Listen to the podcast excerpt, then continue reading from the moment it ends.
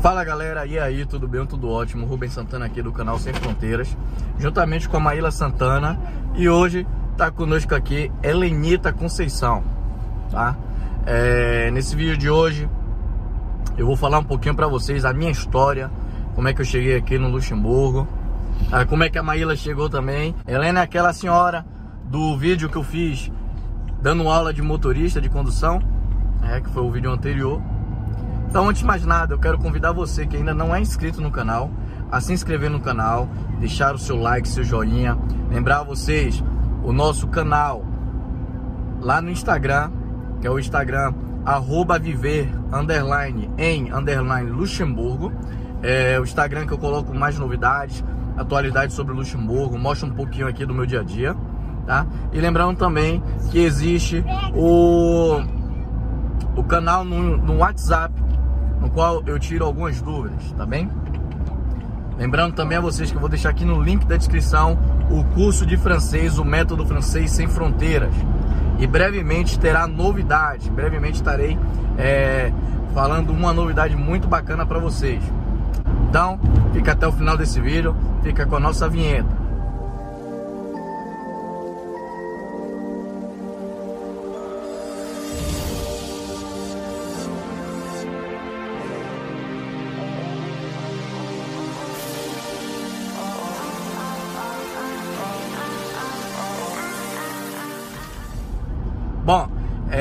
Meu nome é Rubens Santana, para quem não me conhece, tudo bem, tudo ótimo. É, eu cheguei aqui no Luxemburgo no ano de 2009. Eu trabalhava no Brasil como técnico em telecomunicações. É, minha irmã me telefonou, minha irmã já estava aqui há uns oito anos rodando na Europa, que ela trabalhava com viagens e com espetáculos de dança. E quando ela casou aqui no Luxemburgo no ano de 2009, ela estava grávida e ela precisava de alguém para ajudá-la, porque o meu cunhado trabalhava por turnos e estava precisando de dar que, que, eu desse aquele suporte, alguém que desse um suporte a ela para levar para maternidade, uh, como é que chama aquela coisa de fazer ultrassons, né? Consultas, consultas de de gravidez que a mulher faz de rotina, né, amor? Pré-natal. E ela me fez esse convite. E quando ela me fez esse convite, eu perguntei a ela, para ela e para o meu cunhado, se haveria a possibilidade de jogar a bola aqui, se haveria a possibilidade de fazer uns testes. O meu cunhado até falou que, é, que era possível fazer sim, mas que eu tinha que chegar bem fisicamente. Eu já tinha abandonado o futebol no Brasil por alguns problemas aí que, que aconteceram em alguns clubes. Joguei na divisão de base de várias equipes em Salvador, tá? Mas eu já tinha abandonado, eu tinha 18 anos, já agora já, tava, já tinha terminado o meu ensino médio e tinha feito o meu curso técnico e estava trabalhando na área de telecomunicações.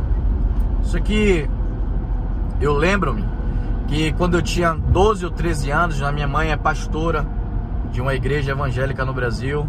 E um dia um senhor foi até na minha casa, eu tinha 12 anos, e, e ele falou, usado por Deus, para quem crê em Deus, amém. Quem não crê, amém também.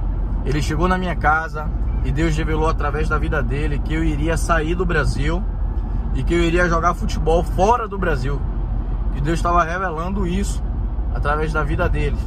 Nós somos evangélicos, todo mundo sabe. Eu sou diácono da Igreja Batista aqui no Luxemburgo. Minha esposa é diaconisa, Helena também diaconisa. Sou líder do grupo Jovens e minha mãe é pastora no Brasil. E esse pastor ele falou que eu iria é, sair do Brasil, que eu iria morar fora do Brasil e iria jogar futebol. Eu tinha 12 anos de idade. E eu não sabia como, a gente não sabia como isso iria acontecer é, na minha vida, porque até então a minha irmã ainda estava no Brasil e não tinha projeto nenhum de sair do Brasil. Passado alguns anos, é, eu guardei isso no meu coração, minha mãe também guardou no coração dela porque nós temos muita fé em Deus, eu creio muito na palavra de Deus. E quando eu completei 16 anos, a minha irmã Vanessa saiu do Brasil e veio dançar, fazer espetáculos na Europa. Ela queria me trazer. Só que Deus disse que ainda não era chegado o momento. Quando eu completei exatamente 18 anos, a minha irmã casou. Estava aqui, a gente não sabia que ela estava casando e ela nos fez esse convite, me fez esse convite. Eu tinha 18 anos fechado. E aí Deus falou que era chegado o momento, que agora sim era chegado o momento de sair da, da minha parentela, da casa dos meus pais, da casa da minha mãe. É, o meu pai faleceu, eu era jovem, tinha, era criança, tinha 7 anos de idade. Minha mãe sozinha criou a mim, a meu irmão Juan, a minha irmã Michele, a Vanessa que me trouxe pra cá é só minha irmã de parte de pai. Tô, tô entrando em detalhes aqui, tá bom? E, e quando eu completei 18 anos, Deus falou que era chegado o momento. E minha irmã me fez esse convite, então bateu tudo certinho, porque eu ainda estava terminando, tinha terminado meu ensino médio, tinha começado a trabalhar com telecomunicações. E aí houve aquele planejamento certinho para não vir de qualquer maneira para cá. Eu é, quase, quase não saía para longe, não viajava para longe, era mais no interior da Bahia mesmo. E... e pronto, eu nunca fiquei tanto tempo longe da minha mãe e agora eu iria estar tá, tá saindo do meu país, da minha terra, de perto da minha mãe, para uma outra nação desconhecida. Até pensar quando ela fala Luxemburgo, e muitas pessoas pensam que Luxemburgo é uma cidade da França ou da Alemanha. É um país pequenininho, então muitas pessoas pensam é isso. Eu também pensava que era uma cidadezinha. Mas quando é, minha irmã se organizou para me trazer, eu vim naquela de tentar jogar futebol e aí eu comecei a voltar a correr, comecei a voltar a treinar, mas eu ia pra praia para correr, chegava na praia, corria um pouquinho, depois eu ia ia beber porque eu não tava mais na igreja, valia de nada. E é, quando chegou o momento de vir para cá, que eu cheguei aqui no país no dia 6 Cheguei num domingo. Cheguei num domingo, 19 horas aqui. Ainda tava sol. É, eu olhei assim, 22 horas. Olhei 22 horas no relógio. E eu perguntei minha irmã que horas são. Ela disse 22 horas. E eu não acreditei porque 22 horas ainda tava um sol tremendo. E eu fiquei impressionado. Foi a primeira coisa que eu fiquei impressionado. E quando eu cheguei no país, eu vi realmente no trajeto do aeroporto até a casa eu vi que era um país lindo, maravilhoso, tudo organizado, e eu comecei a observar. E Deus disse que estava me trazendo e que Ele estava no controle de todas as coisas, além da minha irmã, já está vindo para casa da minha irmã, que tinha uma vida estruturada. Deus disse que estava no controle. Então eu cheguei nesse domingo, conheci logo um amigo do meu cunhado que eu olhei para ele, eu vi logo que ele era jogador da bola por causa do estilo dele. Eu perguntei, pô, você joga futebol? Ele falou, não, joga e tudo. Falei, pô, não tem, não tem uma possibilidade de fazer um treino no, na equipa que você, que você joga? Ele olhou para mim, hoje eu tô com 85 quilos, mas quando eu cheguei aqui eu cheguei magrinho, 65 quilos. Ele falou assim, cara, você magrinho assim, você não deve jogar nada. Mas vamos ver, isso foi no domingo. Na quarta-feira ele marcou um jogo de futsal, aqui com um grupo de brasileiros que jogavam futebol, futsal. É, ele me levou lá e nesse jogo de futsal eu deitei e rolei lá, porque eu era magrinho, mas tinha muito, é, muita técnica com a bola, modéstia à parte. É, e ele gostou, e ele falou, então vou te levar é lá no meu clube na sexta. Gente, isso tudo em uma semana. Cheguei domingo, conheci o rapaz, na quarta fiz um jogo de futsal, na sexta fui treinar no clube com ele. Eu no Brasil eu jogava de meio campo ou atacante, e quando chegou para fazer um coletivo nesse teste, ou nesse clube, é, eu vi que todo mundo se posicionou, só faltou. Só, não tinha ninguém para lateral direita. Eu falei, aqui mesmo que eu vou. Eu gostava muito de Cafu, gostava muito de, de, de, Não jogava de lateral, mas eu gostava, apreciava muito os laterais, lateral esquerdo e direito. Cafu, Roberto Carlos, Branco. Não é da minha época muito, mas eu gostava. E eu falei, aqui mesmo que eu vou. E aí no treino, no coletivo, fiz dois, duas idas lá no, no canto. Fiz dois centros, deu dois arcos, deu dois gols, porque os atacantes eram bons. E a minha especialidade é fazer cruzamento. E no treino, o treinador ficou bem contente e me convidou para fazer um jogo no domingo, que era jogo de preparação. Começa aqui em junho, começa aqui a preparação também do campeonato. Então ele me convidou para fazer esse treino no domingo. Quando eu cheguei nesse jogo, olha, eu tava sem condicionamento físico nenhum. O, o amigo que me levou lá, que era amigo do meu cunhado, falou: Cara, fica calmo. É, tudo depende de você. O seu contrato só depende de você. Tava o patrão, porque aqui o futebol não é profissional, mas eu costumo dizer que o futebol aqui abre muitas portas, tá? É, tem clube que te paga mil, dois mil, quinhentos euros, mil, dois mil. Melhor clube que paga aqui uns seis, sete mil euros para os jogadores, tá? Pode, pode ter um clube pequeno, mas que te ajude financeiramente, tá? Mas normalmente os clubes de futebol dão uma ajuda no que diz respeito a trabalho para legalização. Então ele falou para mim assim, Rubens, mantenha calma, tranquilo. Tá aí o patrão da empresa, que é o presidente do clube. Ele vai estar tá assistindo o jogo. Tudo só depende de você. Eu tremia muito. Eu orava no vestiário. Cara, eu eu não tinha condições. Eu tinha uma vida humilde no Brasil. É, minhas chuteiras no Brasil era top e umbro. Eu nunca tive a possibilidade de ter uma chuteira Nike. O meu cunhado colocou uma Nike no meu pé, laranja, bonitona. E quando botou aqui no meu pé, eu fiquei numa felicidade, porque eu não tinha, nunca tinha tido uma chuteira da Nike. É... E quando ele botou aquela chuteira e o meu amigo falou, tranquilo, tudo depende de você. Cara, eu comecei a orar dentro do vestiário. Eu falei, Senhor, eu entrego minha vida em suas mãos. Tá tudo no controle. Foi o Senhor que me trouxe para cá. O Senhor disse que estava no controle de todas as coisas. Então eu, me, eu entrego esse jogo, a minha vida em suas mãos. Faça conforme o Senhor querer. Gente, é, vocês podem até pensar que o Senhor me deu tanta energia nesse jogo que esse jogo eu arrebentei literalmente. Eu subi, eu fiz gol, fiz centro, chutei bola na trave, dei nosada, matei nesse jogo. No primeiro tempo, o primeiro tempo acabou e o rapaz perguntou assim: manda esse rapaz sair aí que eu quero falar com ele, o que é que ele precisa para ficar aqui. Então, foi algo sobrenatural que aconteceu na minha vida. Meu cunhado falou, olha, precisa de documentos, precisa de tratar, é... conseguir um trabalho, documentação, disso que é que eu precisava. E ele falou, só isso que ele precisa. E no ano de 2009 estava uma crise gravíssima aqui na Europa, porque não contratava ninguém, estava difícil de contratar. Mas quando Deus está no controle, coisas maravilhosas acontecem. E aí, passou o tempo, eu comecei a treinar no clube, ele resolveu a minha situação, me deu um trabalho, me deu um carro, me deram tudo e, e eu consegui me organizar. Morava com a minha irmã e com meu cunhado, ajudava eles com uma quantia para uma quantia simbólica lá para ajudar em casa. E esse, isso vai ficar muito grande esse vídeo. Eu espero que Maíra também vai falar um pouquinho. E aí eu cheguei em 2009, 2011 sofri um acidente gravíssimo de carro aqui, é, no qual eu bati o carro no muro, porque eu bebi muito, tava bebendo, tava desviado da igreja, bebi muito, sofri um acidente gravíssimo de carro.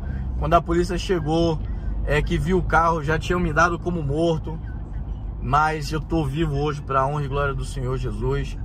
E eu era tirada namorador, que eu era jogador, gastava dinheiro a troco de nada, gastava muito dinheiro.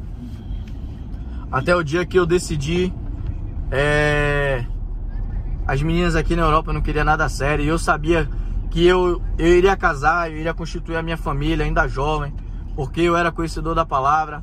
E eu sabia que o Senhor ia mudar a minha vida, mudar a minha história. E eu tinha a Maíla que estava no Brasil. E eu falei para ela que eu ia buscá-la. É uma mulher serva do Senhor. Tava sempre me mandando mensagens de apoio. Eu Fui buscar a Maíla no ano de 2012, 12 de fevereiro de 2012. E a Maíla tá aqui. A gente, quando ela chegou, eu. Tudo aconteceu na nossa vida incrível. Porque quando eu fui pro Brasil de férias, eu gastei o dinheiro todo. Quando eu cheguei aqui, a gente ainda ficou na casa da minha irmã e, e eu precisava, sempre teve essa dificuldade de você alugar uma casa, de ter o calção né amor? E eu tinha um Alfa Romeo, um carro muito bacana aqui. E um dia dirigindo, meu cunhado do meu lado, eu parei no, no semáforo e veio uma senhora com o telefone atrás, falando no telefone e bateu o carro no meu carro, estraçalhou a traseira do meu carro todo, tocou no chassi. E uma vez que toca o chassi aqui, o carro já não presta, já vai direto pro lixo, então a seguradora tem que pagar. Então, até isso, Deus foi bom, porque bateram no meu carro.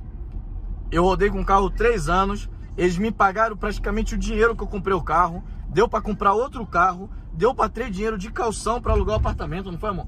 Ainda deu para comprar prato, copo, vassoura, é, comprar algumas coisas pro apartamento. E aí, foi realmente aí que eu, que eu vi que, pô, agora eu sou dono de casa, agora eu tenho faturas para pagar. A gente procurou pra achar a casa foi depois de três meses, né? Sim, três meses a gente esperou, mas aconteceu esse acidente. Foi, foi isso que deu o dinheiro do calção para pagar todas as coisas. E fomos morar em Fentonge, uma vila muito, muito bonita aqui em Esperronge, perto de Esperronge. E até que era o apartamento na época, amor? 700 euros, né? Era 700 euros um estúdio. O bacana é que quando a gente alugou esse estúdio já estava mobiliado. Foi, amor? Já estava mobiliado. Claro que a gente foi comprando, a gente tinha. E aí, tivemos a nossa primeira casa, nosso primeiro apartamento com muita dificuldade, nada bem fácil. É, a Maíla é formada técnica em enfermagem. Ela não, nunca trabalhou na área dela aqui de enfermagem, mas ela também sabe fazer unha. Ela começou a fazer unha para ganhar uma grana. Se bem que eu não queria que ela trabalhasse, queria que ela ficasse em casa, porque eu conseguia ter o meu salário do, do meu trabalho e também tinha um salário do futebol. Então, no início, não era obrigada a trabalhar, mas ela queria ter a graninha dela para poder ter a independência dela. Fez limpeza também aqui, não teve medo. Também quando precisei, é... ela fez limpeza. A... a gente tinha vontade de fazer a nossa casa. Ela tinha um terreno na ilha. Construímos nossa casa, nosso primeiro, nosso primeiro imóvel. Lá pertinho da praia. Mas a gente sonhava em comprar a nossa casa. E aí no ano de 2016, aí ele engravidou. Tivemos o nosso filho, saímos da cidade chamada Fentonge e alugamos um apartamento lá em Vormeldonge, próximo a Moselle, próximo de onde a gente já habita. Ficamos lá um ano, não foi, amor? Um ano, um ano e meio. E foi aí que eu troquei de trabalho. Como eu queria, parei de jogar bola porque eu operei duas vezes o meu joelho. Eu operei duas vezes o meu joelho, ligamentos cruzados e menisco. E foi aí que eu decidi parar de jogar futebol. Mas aquele dinheiro do futebol me fazia falta. Então eu precisava fazer um, ter um trabalho que eu pudesse ganhar um pouco mais que compensasse o dinheiro do futebol. Então eu tomei um curso de contabilidade. Até tive a ideia de fazer a carta de ônibus. É o que eu indico a muitas pessoas. Façam a carta de, de ônibus ou de caminhão. Eu queria fazer logo de ônibus. Porque o meu cunhado era motorista de ônibus. Fiz a carta. Passei a ganhar mil euros a mais do que eu ganhava no meu trabalho. E, e a Maíla também conseguiu um trabalho como Gardonfon. Ela se ocupa de buscar, trabalha quatro horas. Se ocupa de buscar as crianças na escola de uma família super rica e depois leva as crianças para algumas atividades, tais como balé, teatro, tênis, né, amor? E depois guarda em casa. É das 4 às 7, ou é das 3 às 7, né? Das 3 às 7. E é isso. Eu tô aqui há mais de 10 anos. No início, é, tive dificuldade com a língua, mas eu fui logo jogado lá no, na empresa Conheci lá um argentino que a história dele era praticamente parecida comigo, com a minha. Eu não sabia espanhol, mas como eu escutava muitas coisas em espanhol, eu sabia o portunhol, tentava falar com ele português e espanhol. Ele me dava as dicas e eu pedia a ele para falar sempre francês comigo. Chegava em casa, pegava o meu caderninho, ficava perguntando a meu cunhado as palavras. Assistia muito desenho animado, noticiário, é, filmes em francês. E foi isso que me ajudou muito no aprendizado da língua francesa. E hoje eu estou muito feliz aqui no Luxemburgo. Há quem goste, aqui eu conheço muitas pessoas que, que reclamam. Eu costumo dizer que esse país aqui é abençoado, pelo menos para minha vida. É a terra que emana, emana leite e mel. É um país que eu sou muito feliz. Claro que eu sinto saudade da minha família, claro que eu sinto saudade da praia, mas eu tenho a possibilidade de ir de férias, a gente vai passear. Então, o Luxemburgo para mim é um, é um país que me acolheu, eu sou grato a Deus pelas pessoas, pelas amizades que eu fiz aqui, é, pela oportunidade que Deus me deu de vir, pela vida da minha irmã que me trouxe. Então, eu sou muito feliz aqui. Fale um pouquinho aí é, como é que foi a sua chegada, como é que foi a diferença do Brasil para o Luxemburgo, como é, qual, o que, é que você achou? Segurança, saúde, sei lá. Olá galera, tudo bem? Então, já fazem oito anos que eu tô aqui no país. Uh, quando eu vim, pra mim, foi um choque de realidade muito diferente, até porque eu tava habituada com a, nossa cultura, o estilo de vida que a gente leva no nosso país. E principalmente eu cheguei no inverno, eu cheguei em fevereiro, então o choque foi bem maior devido ao, frio, devido ao frio.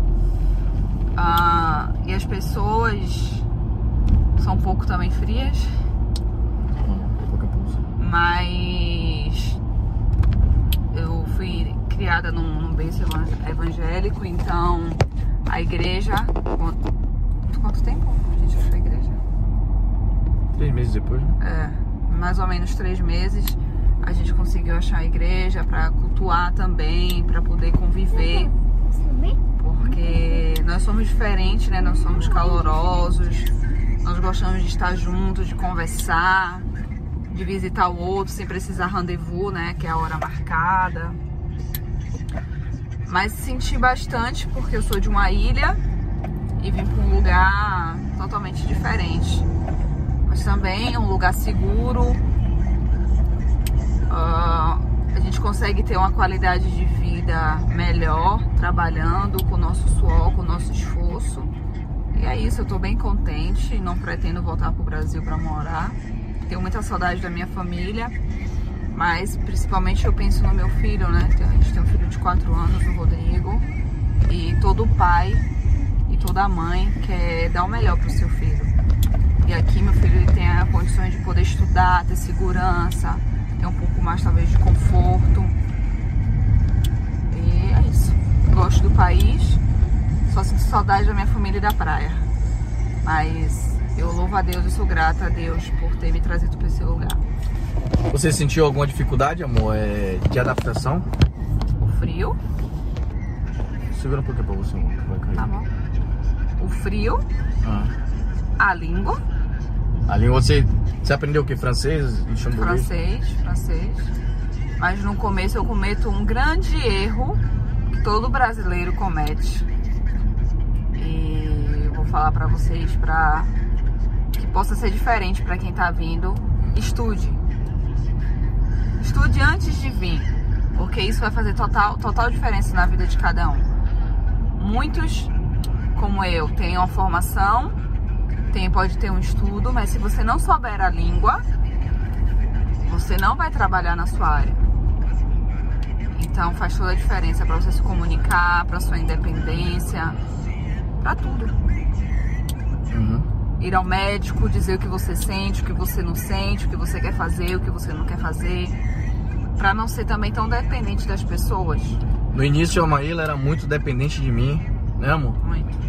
Mas depois ela. Tinha vergonha, é o erro que a gente comete. A gente acha que não sabe falar, você falar direito e vai empurrando com a barriga e fica com vergonha de falar e não fala.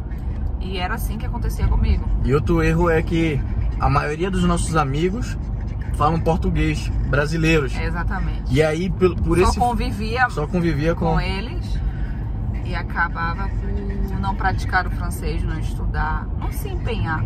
A verdade é essa. Até o dia que o Rubens falou: Olha, você agora vai entrar ali e você vai falar sozinha. Porque a gente ia no restaurante, ele falava, então tava tudo ótimo. Eu falava ele que eu queria, ele escolhia ia na loja, às vezes a gente ia junto. Se quisesse perguntar alguma coisa, ele ia perguntava, e nisso eu ia me acomodando. E eu sabia que ela sabia falar, só que ela se prendia, ela é tinha é muito vergonha. tímida, tinha vergonha. Ah, foi onde? No posto de gasolina, não foi? No posto de gasolina, pra e comprar a cartinha de ligar, por exemplo. Ela queria ligar pra mãe dela, eu falei, agora é o seu momento. Agora você vai lá e vai pedir a sua carta. Eu lembro hoje a primeira palavra que eu aprendi em francês com a minha irmã, a primeira frase na realidade. Eu, é, eu lembro que a minha irmã, ela chegou no, numa farmácia e ela falou, bonjour. Est-ce que vous avez un colon reposé, s'il vous plaît? E aquilo entrou na minha cabeça. Eu falei, caraca, minha irmã tá pedindo uma meia, que bacana. Eu já sabia que era bonjour e merci, só isso. E s'il vous plaît. Mas ela fez uma frase inteira. Est-ce que vous avez un colon reposé, s'il vous plaît? Que é uma meia de descanso.